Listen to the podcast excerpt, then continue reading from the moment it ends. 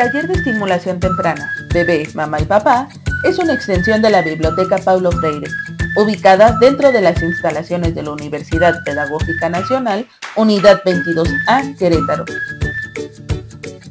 El taller se ha desarrollado mediante sesiones virtuales programadas una vez a la semana los sábados por medio de la plataforma de Zoom en un horario de 10 a 11 de la mañana. Se desarrollan estrategias de trabajo diseñadas para bebés de 4 a 12 meses. Los padres tienen la oportunidad de trabajar con sus hijos realizando actividades sensorio-perceptivas, motrices, de lenguaje y socioafectivas. Los materiales que se utilizan en el taller son pensados en los recursos disponibles con los que puedan contar en casa. La sesión está diseñada para abordarla durante 60 minutos. Al iniciar, se les da la bienvenida a los papás. Después, se realiza la lectura de un cuento dirigida por Jorge, donde habla sobre la importancia que tiene el leer cuentos a los niños desde temprana edad, tanto en el lenguaje como en su crecimiento. Posteriormente se realizan las actividades estimulantes para los bebés, donde conforme se van desarrollando se les explica a los padres cómo hacerlo desde casa, cómo deben realizar los ejercicios con su bebé, se indica el material a utilizar en ese momento y sobre todo se explica los beneficios para el bebé al realizar los movimientos. Por ejemplo, si el ejercicio ayuda a fortalecer el tronco, los músculos, las piernas o los brazos actividades de estimulación inician con ejercicios de calentamiento para finalizar con ejercicios de relajación, ya que los bebés al haber realizado los ejercicios pueden terminar fatigados, con sueño y con ganas de dormir, ya que ellos no tienen la misma resistencia que un adulto.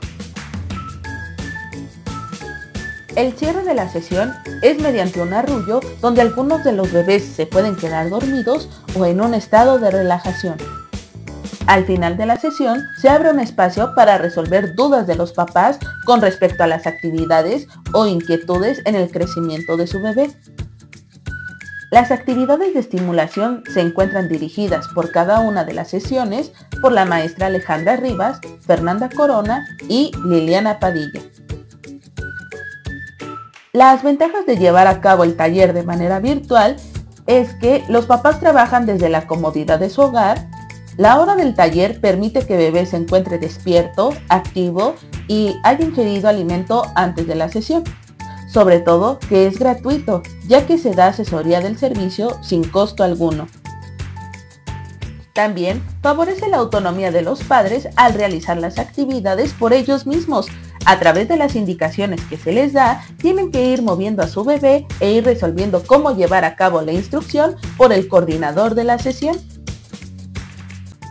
Las desventajas es que si no se cuenta con un dispositivo digital, ya sea computadora o celular, los padres no pueden participar en las sesiones. La falta de luz o internet, el audio o el video del coordinador de la sesión no sea favorable para ver y escuchar adecuadamente las instrucciones, también que la guía de las actividades no sea del todo clara para los padres. Me encuentro satisfecha con el trabajo que se ha realizado con los padres y los bebés a pesar de que por el momento no se pueda realizar de manera presencial.